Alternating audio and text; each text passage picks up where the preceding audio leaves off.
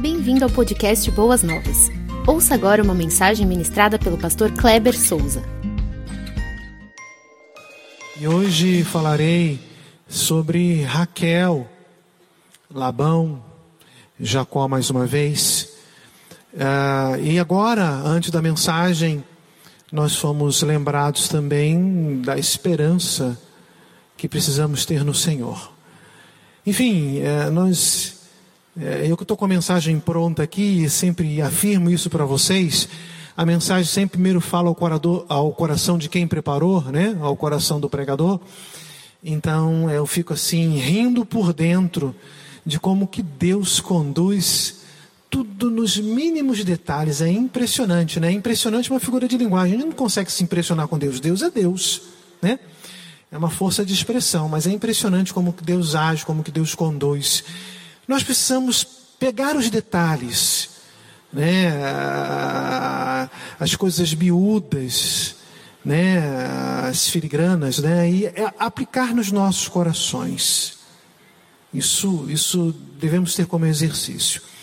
Eu tenho aqui mais, como eu sempre tenho falado com vocês, mais um estudo do que uma mensagem é, é, de forma tradicional, como nós é, afirmamos, né?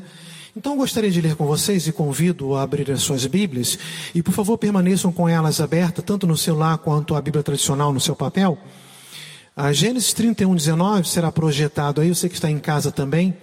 Se você quiser fazer anotações de textos, né? Às vezes a gente, por mais tempo que venhamos a dar aqui, ainda não é o suficiente para você conseguir anotar. Se você não pegou alguma coisa, depois vai lá no YouTube, fica lá a mensagem gravada e você vai acompanhar novamente esse estudo. Gênesis 31, 19.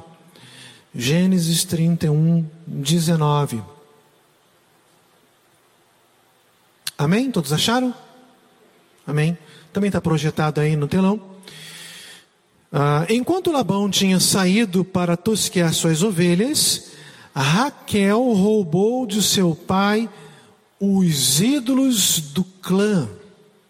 Uma outra tradução, os ídolos do lar, os ídolos domésticos. Esse é o texto que eu quero basear minha mensagem, que tem por título Nova Vida, Velhos Hábitos. Nova Vida, Velhos Hábitos. Muito bem. Quando nós ah, fazemos o estudo desses personagens, ou desse momento em que é, Isaac fala para Jacó: oh, não case com as cananeias, vai lá na, nos parentes de sua mãe e case com um, um, uma parente nossa, né? procure lá. E ele vai, encontra lá Raquel, que é, já no primeiro momento que ele bate o olho, é aquele amor à primeira vista. Né? Eles eram jovens formosos. E aí ele conta para ela o que Deus havia falado através do seu pai. Ela conduz até o seu pai Labão e aí fala: oh, Eu sou seu parente, sou filho de é, Rebeca, sua irmã, então sou seu sobrinho, enfim, são parentes, né? E conta toda a história, relata tudo. Daqui a pouco eu vou até relembrar isso para os irmãos aqui no meio do meu estudo.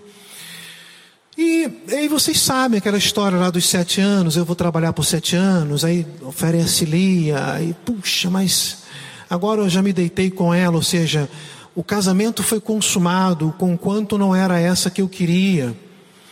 Ah, mas a lei aqui não é assim, primeiro é mais velha, depois é mais nova, então vou trabalhar mais sete anos. E aí depois ele trabalha mais hum, alguns outros anos para que ele pudesse voltar à casa do seu pai. Então estamos nesse momento em que ele quer sair, ainda não sabe como, como sai, ele conversa com Lia, conversa é, com Raquel, né? E aí aproveita ali uma oportunidade em que Labão vai tosquear as ovelhas e ele monta tudo, organiza tudo e ó, pé na areia. Vai embora, ele está indo em direção à casa de seu pai, aos seus familiares. Só que nesse íntere, neste meio tempo, a Raquel pega os ídolos do pai. E o texto bíblico ele demonstra que É, Jacó não tomou conhecimento disso. Ela, ela não chegou para Jacó e falou assim: Olha, eu vou agir assim. Além de sairmos assim na surdina, ainda vou pegar os terafins, essa a tradução lá no aramaico, ou a palavra no aramaico, para ídolos do lar. Eu vou pegar os terafins do, do, de meu pai e vou levar comigo. Ela não fala nada com Jacó, ela pega escondido do pai e do marido. Ah, o texto dá esse detalhe, porque com certeza o pai não iria consentir, e muito menos o marido. Fala, não, não vamos fazer isso não. Ela age eh, de forma em que coloca a família em uma situação ah, de risco, né? Ah, então ela, ela apresenta aqui essa atitude, algumas consequências. Ela tem uma apropriação indébita, né? Ela roubou de seu pai. Ela foi omissa com relação a conversar com seu marido, né? Então ela acaba enganando o seu marido. Coloca a família em risco. Vocês vão lembrar que quando Labão chega e alcança, já estão a caminho de três dias, mas ele está com, eh, salvo engano, onze filhos ali naquela ocasião, e gados e tudo. Então era uma viagem para ele mais lenta, né? Labão pegou ali o camelo ou qualquer outro instrumento de transporte e conseguiu alcançar. E aí ele falou assim: Nós não pegamos nada seu, Jacó falando para Labão. Se você encontrou, com quem você encontrou, esse vai morrer. E era, e era Raquel.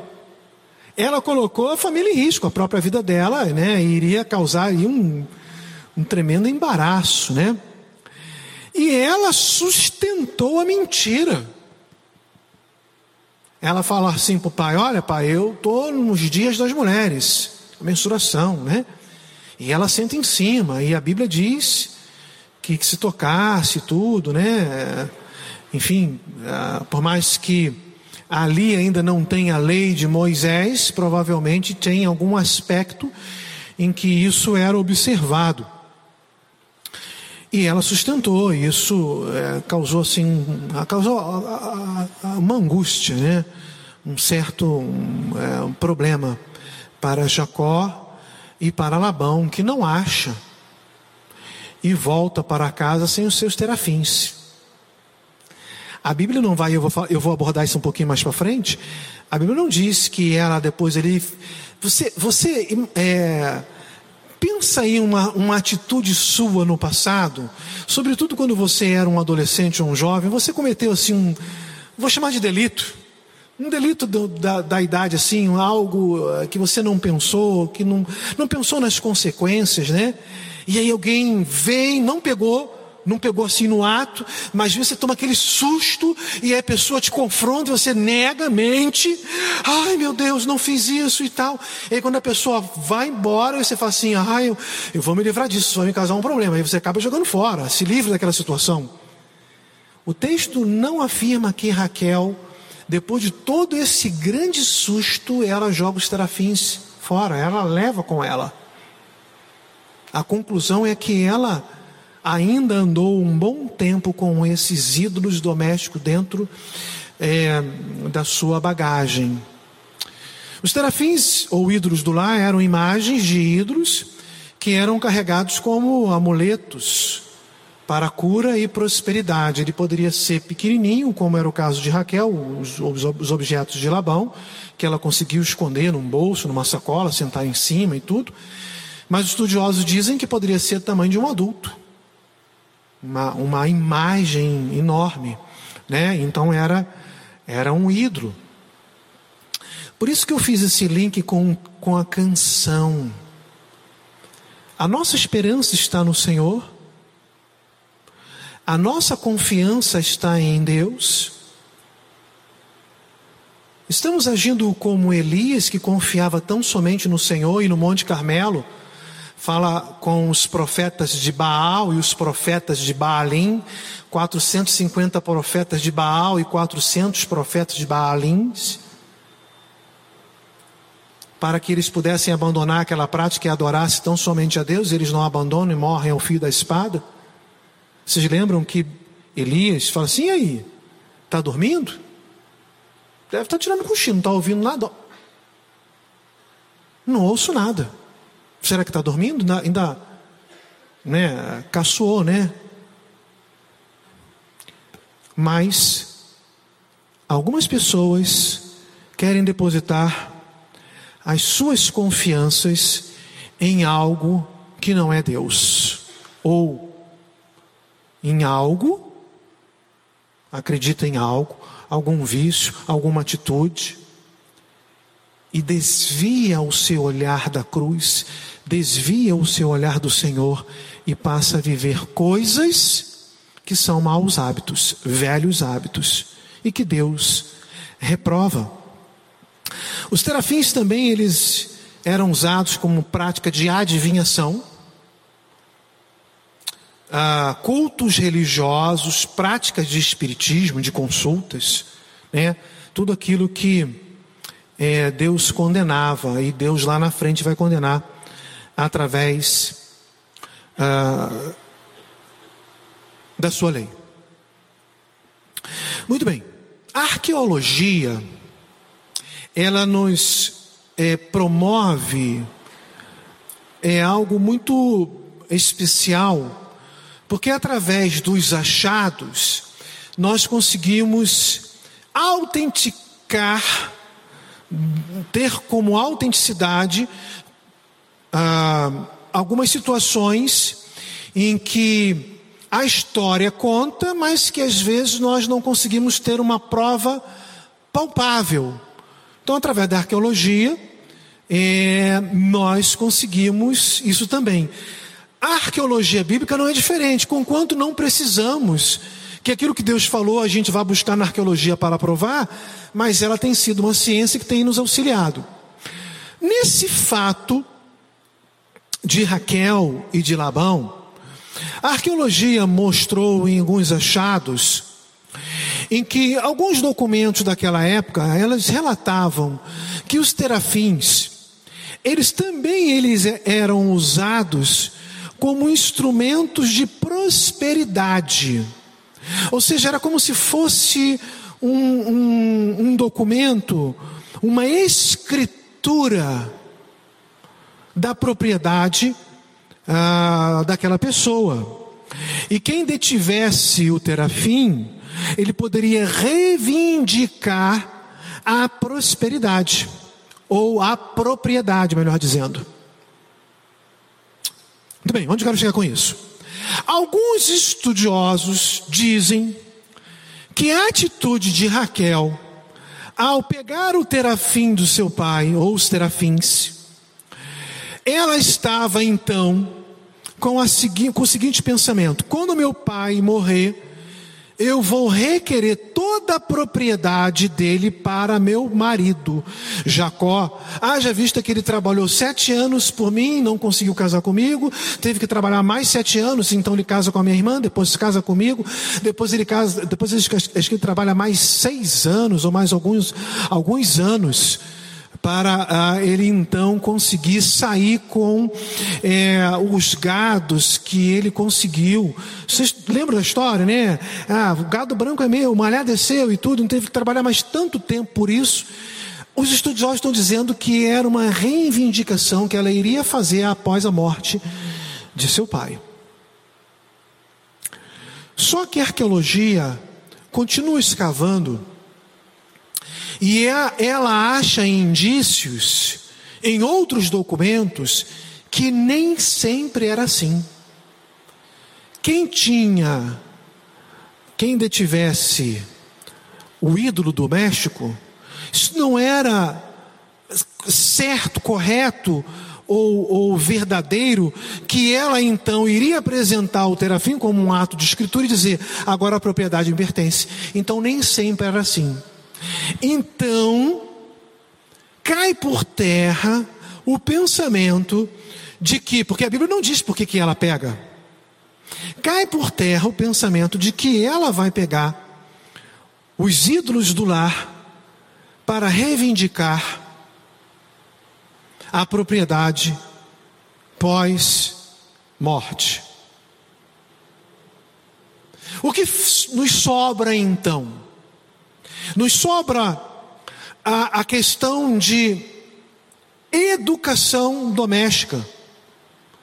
A educação do lar, sobretudo no Velho Testamento, permeia, passa também pela ideia de que o pai ensinava a questão religiosa aos seus filhos. Tanto é verdade que Deus fala para Moisés, isso fica registrado nas Sagradas Escrituras, de que era o pai que deveria ensinar o filho sentado e né, andando pelo caminho, e a, a, o aramaico usa a expressão inculcar. Essa, essa palavra do, do hebraico aramaico, enculcar, colocar na cuca, é, traz a ideia de rachar a cabeça, sentido figurado, por favor, rachar a cabeça, abrir o crânio e lá no cérebro, no cérebro, lá dentro, colocar o ensinamento lá dentro. Encuque ao seu filho, era a responsabilidade dos pais. Então a ideia é de que Labão ensinou às suas filhas a cultura religiosa da onde ele vivia, onde ele aprendeu com seus antepassados, de confiar nos ídolos, sobretudo nos ídolos domésticos, nos terafins. Então Raquel, quando pega, ela pega com o intuito religioso. E isso é, é, é algo é, tremendo. Os terafins, eles são observados em algumas outras passagens bíblicas, porque isso acaba invadindo o povo de Israel. Deus vai falar para Moisés: fale com o povo, não misture raças, não case com as cananeias, não chame ele para dentro do arraial do povo de Israel. Vai dar confusão, vai dar problema. Vocês vão acabar adotando a cultura religiosa desse povo. Deus falou e o povo negligenciou. Oséias 3,4, Oséias 3, verso 4, fala assim: Pois os israelitas viverão muitos dias sem rei e sem líder, sem sacrifício, sem colunas sagradas, sem colete sacerdotal e sem ídolos da família. Ídolos da família, aqui a palavra lá no original é terafim. Ah, está dizendo que vocês vão viver muito tempo sem, porque eles estavam vivendo com. Eles tinham adotado essa prática no seu meio. Então, os terafins, eles entram ali no meio do povo de Israel. Zacarias 10, versículo 2. Zacarias 10, versículo 2 diz assim: Porque os ídolos, a palavra ídolo ali no aramaico é terafim, falam mentiras. Os adivinhadores têm falsas visões e contam sonhos enganadores. O consolo que trazem é vão, por isso o povo vagueia como ovelhas aflitas pela falta de um pastor. Porque eles estavam adotando como prática os ídolos, a palavra lá é terafim. Muito bem. O objetivo de ter um, um terafim, então, carregando, era tão somente religioso. Ah, o quanto, é uma pergunta, o quanto Raquel havia aprendido e assimilado de seu esposo Jacó acerca de Deus do seu avô Abraão e de seu pai Isaac. O quanto Raquel tinha aprendido. Não é possível admitirmos que Jacó em nenhum momento tenha falado com ela acerca dos planos de Deus, que Deus chega no capítulo 12, 12 para a gente, para eles lá é fato histórico, é um povo da oralidade, sentar para expressar o ensinamento. Ah, de forma verbal, né? No capítulo 12, sai da sua terra, da sua parentela e vai para a terra que eu vou te mostrar, ali você será uma grande nação. Quem te abençoar será abençoado, quem te amaldiçoar será amaldiçoado. E aí depois se cumpre em Isaac, não vai ser, olha, é, é, é, Abraão não vai ser é, cumprido em Ismael, com quanto Ismael também será um grande povo, mas a promessa está no teu filho, Isaac.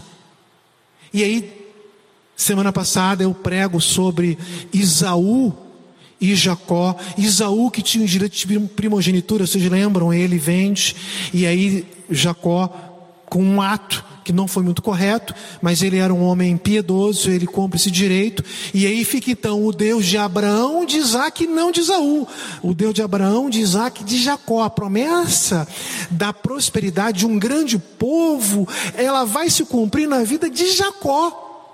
Jacó provavelmente chega para Raquel e, e consequentemente para Lia e fala assim: Deixa eu falar uma coisa para vocês. Eu sou filho de Abraão, no sentido de linhagem, tá? No sentido de linhagem, tá? No nosso sentido aqui de, de é, é, familiar, ele é neto, né? Então, eu sou filho de Abraão. Deus promete ao meu avô que ele levantaria uma grande nação. Ele continua falando isso com meu pai. Agora Deus falou comigo. Vocês participarão disso. Porque para que possa ser uma grande nação, eu tenho que ter filhos. E vocês são minhas esposas.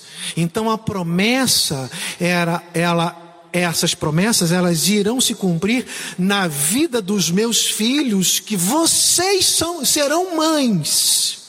Então preste atenção que o Deus Todo-Poderoso, o Jeová que nós cremos, vai fazer isso na nossa família. E com certeza ele ensinou a questão da religiosidade, religiosidade monoteísta, a crença em adorar um único Deus todo-poderoso. Eu quero falar mais para vocês, hein, esposas, Lia e Raquel. Meu pai conta uma história, vou repetir pela segunda vez: um povo de tradição oral. Meu pai conta uma história. Quando ele era muito novo, esse Deus que nós servimos pediu para o meu avô o filho dele em sacrifício. E ele caminhou durante três dias até chegar em Moriá. E aí meu pai conta para mim o seguinte: olha, eu cheguei para o seu avô e perguntei assim para o seu avô. Não é assim que acontece conosco hoje? Eu perguntei ao seu avô, pai, aqui está tudo certinho: o altar, a madeira, o fogo e a oferta. Filho, sabe o que o seu avô respondeu para mim? Deus proverá, Jeová girê. E aí meu pai me coloca lá, deitado, e quando vai levantar o cutelo para me matar, Deus, eu ouvi, eu estava lá. Deus fala: não faça nenhum mal a este menino. E aí, olha ali para aquele arbusto, tinha ali um, um, um cordeiro, meu pai pega, então, olha, olha a responsabilidade, esposas. A promessa do Deus Todo-Poderoso, nosso Iavé, vai cumprir, vai se cumprir no ventre de vocês. Por isso que a nossa esperança e a nossa confiança, elas precisam ser depositadas no Senhor. Eu creio que muitas vezes Jacó conversa isso com as suas esposas. Mas, mas, alguns momentos das nossas vidas, infelizmente, numa nova vida Aqueles que, aqueles que estão em Cristo, nova criatura é. As coisas velhas já passaram, eis que tudo se fez novo. Mas, em algum momento, nós ressuscitamos velhos hábitos.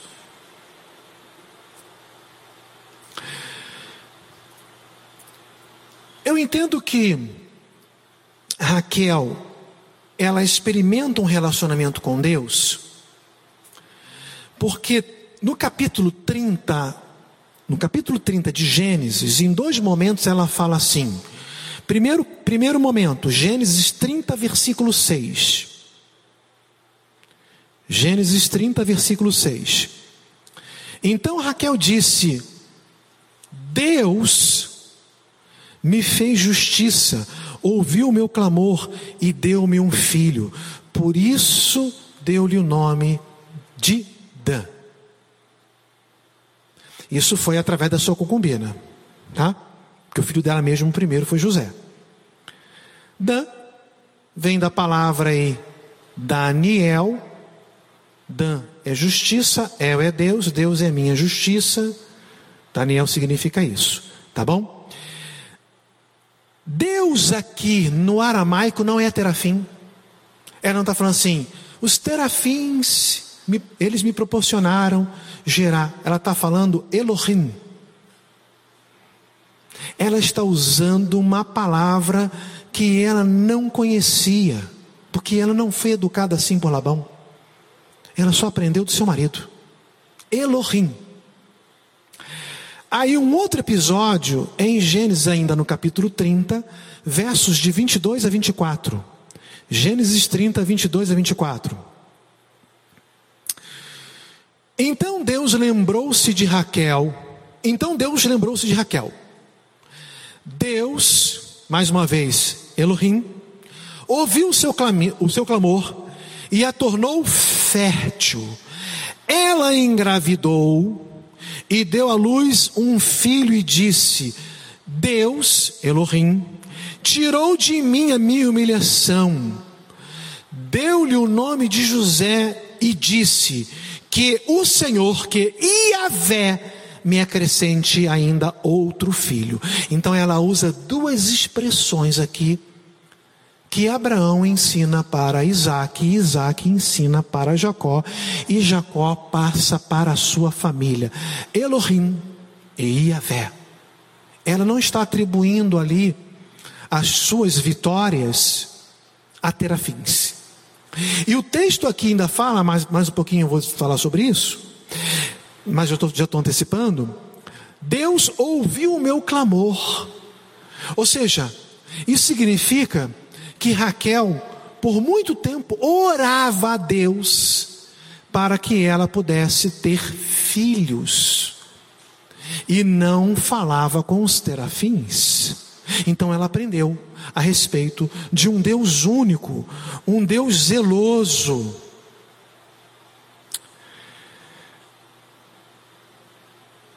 O que, que é um hábito?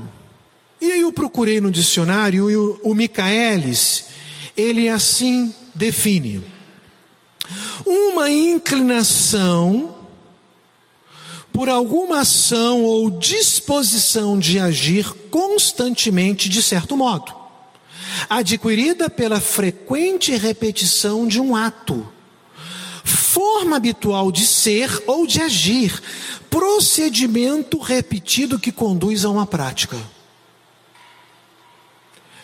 Esse hábito ele foi adquirido por Raquel porque Labão a ensinou, por isso que ela pega esses terafins. E muitas vezes, por causa da nossa é, maneira como aprendemos de forma equivocada as coisas, queremos nos fazer valer de certos hábitos que é, fazemos com que Deus é, colocamos colocamos não Deus, mas a nós mesmos numa situação de embaraço, porque nós desconfiamos com a nossa atitude, com os nossos atos. Por exemplo, quando eu caminho mais à frente e chego lá no livro de Êxodo, e o povo sai do Egito, e Moisés é quem está conduzindo esse povo como um forte dado por Deus, Josué, o seu aprendiz, Arão, seu irmão, Ur, que é aquele que vai levantar o braço do lado direito e outro do lado esquerdo, que é, que é Arão, para que eles pudessem vencer a batalha, são seus companheiros. Mas no capítulo 19, versículo 8, Êxodo 19, versículo 8, um pouquinho antes, Moisés fala assim: ó, Deus mandou falar para vocês isso. E Moisés vai pronunciar a voz de Deus, como um atalaia, vai repetir aquilo que Deus havia mandado ele dizer. No capítulo 19, versículo 8, o povo fala assim: Faremos tudo o que o Senhor ordenou. E Moisés levou ao Senhor a resposta do povo. Irmãos, nós não agimos assim. Quando cantamos, a nossa esperança está em Deus, a minha confiança está no Senhor. Servimos ao Deus de Elias, que matou os profetas, falou: chega de maus hábitos, velha natureza. Mas quando nós saímos daqui, vez por outra, ressuscitamos os velhos hábitos. Vamos aqui. Quando nós chegamos em Êxodo capítulo 20, o que está lá em Êxodo capítulo 20 mesmo? Esqueci. Aí, boa de Bíblia. Toma um bombom aqui, bom. É, é invisível, mas pega aí, pela graça.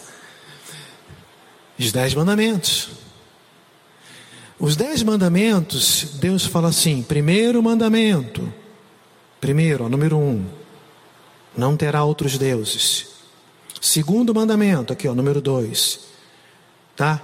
Primeiro se aponta para o céu. O segundo é como se estivesse fazendo uma, uma continência. Essa aqui é a regra mnemônica, gestual, para que você possa aprender na ordem os dez mandamentos. Não se inclinar. E aí eu não estou falando como está ipsilitris registrado em Êxodo, mas o resumo do que Moisés, do que Deus deu a Moisés. Não se incline não faça reverência aos outros deuses. Terceiro mandamento: não pronunciar o nome de Deus em vão. Quarto mandamento: um teto, uma igreja. Guarda o sábado. Quinto mandamento: como se fosse um tapa na cara. Honre pai e mãe. Quando você não honra, é como se estivesse batendo na face dos seus pais. Sexto mandamento é o ideograma chinês, é o ideograma chinês para o número seis. Esse aqui é o ideograma chinês para o número 6.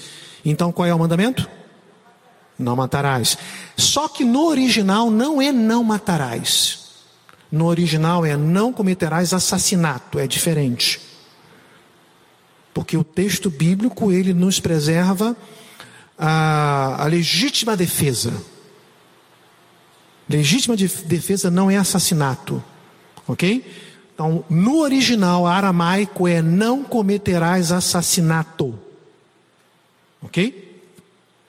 Sétimo mandamento. Vou tirar o microfone aqui um minutinho. Não cometerás adultério. Um marido para uma esposa, um marido para uma esposa, e não um marido para várias esposas. Oitavo Oitavo mandamento, tá? Oitavo. Então, você pode botar aqui os, os polegares, tá? Você lembra que lá no Oriente, quando se rouba, corta-se, cortam-se os polegares. E a palavra é roubar. Quando você fala roubar, você já roubou o u da palavra. Roubar. Nono, nono, você tira aí um dedinho fora, deixa a piada de lado aí, tá? Tô doido para fazer, mas não vou fazer. Você deixa um dedinho de fora, é não mentir. Tá? E o décimo, não cobiçar. O décimo você pode fazer assim, ó, com a mão, ó, com os dez dedos.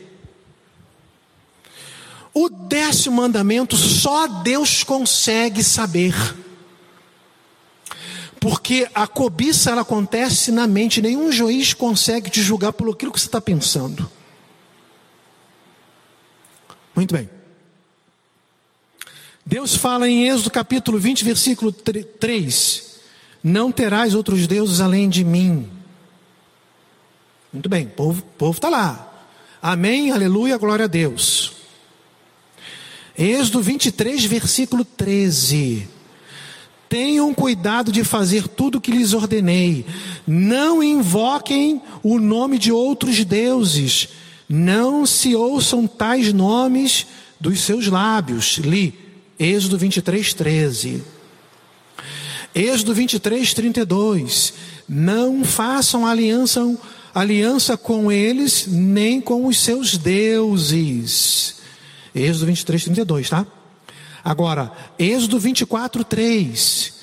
Mais uma vez, Moisés repete alguma coisa que Deus tinha feito, eh, Deus tinha falado para o povo, e o povo então vai falar para Moisés. Olha só, olha só, Êxodo 24, versículo 3. Quando Moisés se dirigiu ao povo e transmitiu-lhe todas as palavras e ordenanças do Senhor, eles responderam em uníssono: Faremos tudo o que o Senhor ordenou. Êxodo 24, 7. Em seguida, leu o livro da aliança para o povo e lhe disseram: O povo disse: Faremos fielmente tudo o que o Senhor ordenou. Amém, irmãos? Assim somos nós. Aí entramos em Êxodo 32. Moisés já está lá bem uns 40 dias ouvindo Deus falando todas as leis. Lembrem-se, se você pegar o escrito ali, os dez mandamentos, eles estão numa placa, duas placas, frente e verso. É, é assim que está registrado, né? A gente pega assim os filmes só de um lado, está escrito lá, frente e verso, duas placas. Mas são várias leis, ali eu, ali eu resumo, né? É o resumo dos dez mandamentos. Mas Deus já tinha falado um monte de outras coisas para então ele ficou muito tempo ali. A capacidade que Deus deu ao próprio Moisés através do Espírito Santo para que pudesse gravar, registrar, e Deus falou assim: escreve no rolo, Moisés está ali, igual o professor, né? Pode repetir. Ele não tinha como perguntar ao colega do lado, né? O que foi que ele falou mesmo? Hein? Me fala aí. É, lembrou, né? Aí o povo chega no capítulo 32, versículo 1 e fala assim: O povo ao ver Moisés, ao ver que Moisés demorava a descer do monte, juntou-se ao redor de Arão e lhe disse: Venha, faça para nós deuses que nos conduzam, pois a esse Moisés, o homem que nos tirou do Egito, não sabemos o que lhe aconteceu. Cadê Deus? Não é mais Deus que usou Moisés para nos tirar, mas esse homem Moisés morreu. Então faça deuses. E cadê a expressão faremos tudo que Vé falar? Tudo que Vé falar nós vamos cumprir. Irmãos, parece é, que, que agimos da mesma forma em muitas circunstâncias das nossas vidas. Como Raquel, ah Yahvé, ah Elohim. Muito obrigado que o Senhor me concedeu. Dan. Ah, Yahvé. Ah, Elohim. Agora o Senhor abriu a minha madre. Eu engravidei. E eu estou é, gerando José. Ó, tá na hora de sair, vamos embora? Não, peraí que eu tenho que pegar aqui. Os ídolos de meu pai nova natureza, porque ela aprende de Jacó quem é Elohim, mas ainda adota velhos hábitos. Muitas vezes ainda ressuscitamos velhos hábitos. Como empresários, às vezes nós temos alguns velhos hábitos de sonegar algum tipo de, de, de, de taxação, de, de imposto, de qualquer tributação.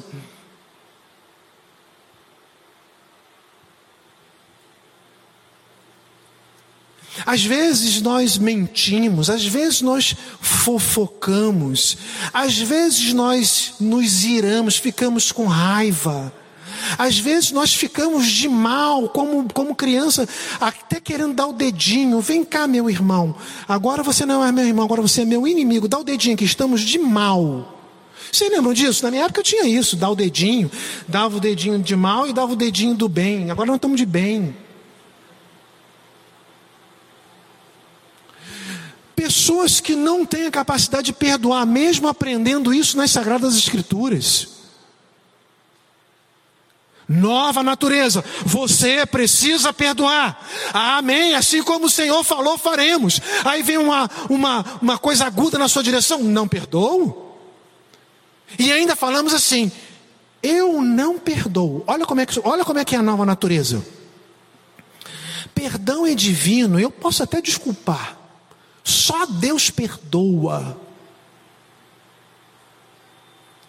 Porque nós admitimos no nosso imaginário teológico, que perdão pressupõe esquecimento. Não é verdade, porque Deus não esquece nada do que você fez, Ele não tem amnésia. Deus não esquece nada. As sagradas escrituras dizem assim: dos teus pecados não me lembrarei, não farei questão de trazer a memória. Eu sei que você fez, mas eu não vou ficar te lançando em rosto, já me pediu perdão, eu perdoei. É o relacionamento do casal que brigou, pediu perdão, perdoou, um mês depois, brigou de novo, é, mas mês passado se trouxe em rosto porque não perdoou. Os velhos hábitos voltam. O filho que está sempre desobedecendo os pais, o pai bate, o pai disciplina, o pai bota de castigo. Mas mesmo assim o menino vai lá e repete, é a velha natureza. Aí eu me lembro aqui do meu pastor, estou com saudade dele. O que, que ele fala? Filho de cobra, cobrinha é. Meus irmãos, o sinal está tocando. Eu falar com o pastor Wagner para poder aferir o relógio da igreja. Ele corre mais rápido. Pastor Daniel, esse relógio corre mais rápido que os nossos. Ai, Jesus, é bom. Assim é bom. Mas, meus amados irmãos, ah, quando nós olhamos para a vida de, de Raquel,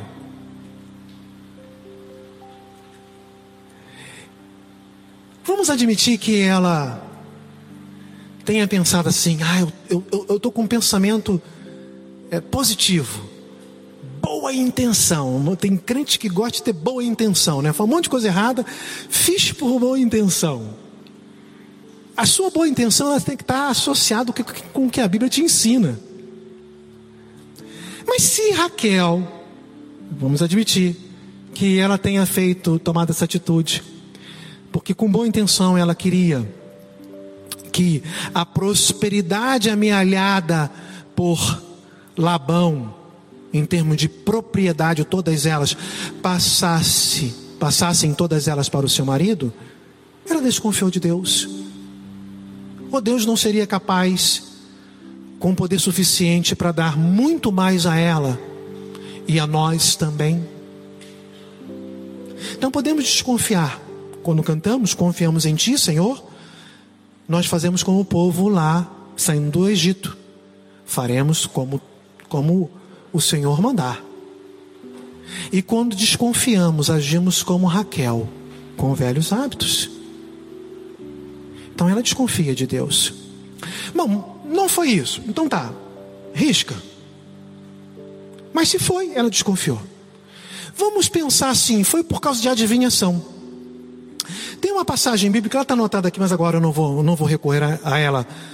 O endereço, mas na memória. Que Labão fala assim: olha, a prosperidade que Deus, a, a prosperidade que eu tenho, por adivinhação, Labão usa essa palavra, por adivinhação, eu descobri que foi Deus que deu. Aonde que ele buscou essa adivinhação? Terafins. Então, segunda, segundo pressuposto. Se Raquel roubou, olha aí o U novamente. Se Raquel roubou os ídolos do pai, com medo de que o pai consultasse, olha, tudo isso aí é o pensamento dela, não é um pensamento bíblico, tá? Para nós isso não existe. Na cabeça dela, como um hábito velho, existia, para nós não.